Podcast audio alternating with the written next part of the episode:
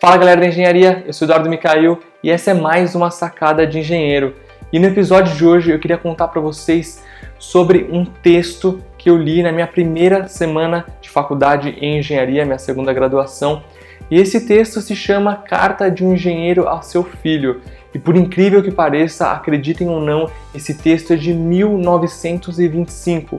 E pode ter certeza, esse texto faz muito sentido até hoje e ele mudou muito a minha vida, me ajudou muito e me motivou no início dessa minha segunda faculdade, dessa minha segunda jornada. E eu queria compartilhar um pouquinho desse texto com você, porque eu tenho certeza que assim como foi para mim, ele vai te inspirar e vai te motivar na sua jornada em engenharia. Vamos lá? Abre aspas.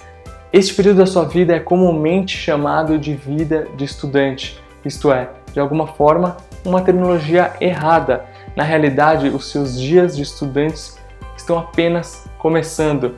Você está agora prestes a se tornar um estudante da vida real e um engenheiro bem-sucedido continua a ser um estudante para sempre.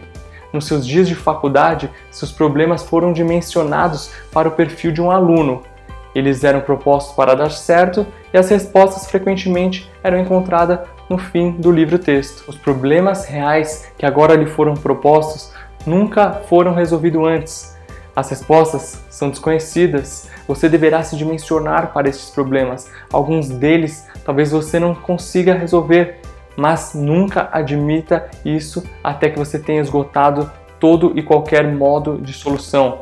Nos diversos laboratórios da faculdade, você testou diversas amostras, corpos de prova, tanto do ponto de vista químico, físico ou da engenharia. Você agora irá testar espécimes de tamanho, real e em troca você será testado.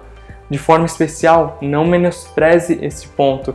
Você será submetido ao teste da acidez e o teste da resistência, teste da fratura. Então preste atenção para que você possa suportar eles todos. Fecha aspas. Esse texto foi publicado na revista Power em dezembro de 1925. Eu vou deixar o link aqui para vocês na descrição, caso você queira ler depois ou salvar para quando quiser uma dose de inspiração e motivação.